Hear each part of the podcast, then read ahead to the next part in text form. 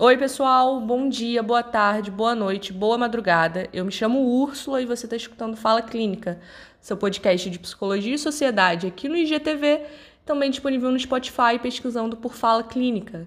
Esse episódio está sendo gravado no dia 4 de julho de 2021.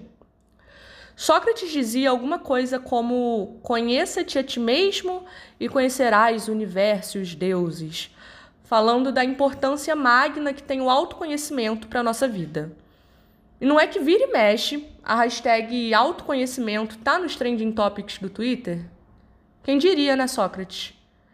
Quantas pessoas você conhece que disseram querer começar um processo psicanalítico ou psicoterapêutico mesmo, a fim de se conhecer melhor? Será que isso adianta? Será que é esse o caminho de uma vida melhor, entre aspas? Bom, eu sinto muito em dizer que não. Não porque eu quero ser negativa e te desanimar, não é isso. É que como é que a gente vai se autoconhecer se tem justamente um montão de coisas sobre nós que não são nem mesmo acessíveis? Sabe quando você diz uma coisa sem pensar e logo depois se arrepende do que falou?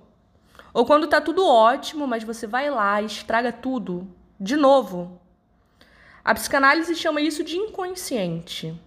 Até porque, será que é razão, o que a gente sabe aqui, conscientemente falando, dá conta de tudo que acontece na nossa vida? Das nossas experiências com os outros? E com a gente mesmo, dá conta? São nesses espaços, sem motivo aparente, que o Freud formula a existência de um lugar barra estado dos pensamentos inacessíveis ao eu que é quem a gente é de cara. O eu é quem cumprimenta o vizinho, quem dá bom dia quando entra em uma loja, quem pede comida no iFood. A grande sacada é que ele não é todo consciente. Essa é a aposta freudiana. O eu não é senhor em sua própria morada. Ele por si só serve a um apanhado de instância psíquica, por assim dizer, e ainda tem que se haver com o mundo externo, que tem regra, lei, limite. Por exemplo, é o eu que tem que lidar com os sentimentos de inferioridade, se medindo pelos ideais impossíveis. É o eu quem se forma a partir do olhar do outro, como a gente já falou em outros episódios, e que se norteia inteirinho pelo que entende que o outro deseja. É o eu que busca psicoterapia, tentando entender por que faz X e não Y. Então, será mesmo que existe alguma possibilidade de se autoconhecer inteiro?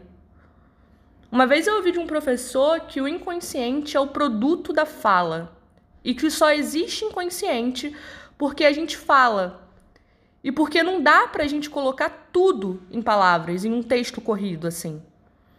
O que a gente consegue, pela via analítica pelo menos, é vislumbrar a borda desse interiorzão que está restando em cada palavra, que é o que move a gente de lá para cá. A promessa aqui é desse jeito conhecer a ti mesmo, mesmo que não dê para conhecer tudo. E tentar formar com esse eu desconhecido uma certa relação, uma boa relação. Conviver com o que a gente não suporta de nós mesmos é um bom caminho. Reconhecer que o que a gente jura de pé junto que não é a gente, mas que no fundo é. Eu acho que o grande rolê da psicanálise, do autoconhecimento, das terapias, do inconsciente, é que não tem mesmo como saber de tudo da gente. Mas nem por isso a gente tem que desistir de viver. Mas aceitar esse não saber de tudo. Aceitar e se apropriar do que é nosso, que lá no fundinho é nosso e de ninguém mais. Vamos ficar por aqui? Quero agradecer você que está me escutando, agradecer pela fidelidade na audiência e indicar algumas leituras sobre isso. Se você está querendo ler alguma coisa mais técnica, eu sugeriria o texto O Inconsciente, do Freud. É um dos textos da, dos ensaios da metapsicologia, né? volume 12 da Companhia das Letras. E se você não está muito afim de algo técnico, eu aconselho o nosso canal no Instagram, onde a gente vai discutir bastante ainda essas questões do inconsciente, como que ele se estrutura e como que ele aparece no meio das palavras, entre as palavras, né? É isso, beijão, a gente vai se falando e até semana que vem.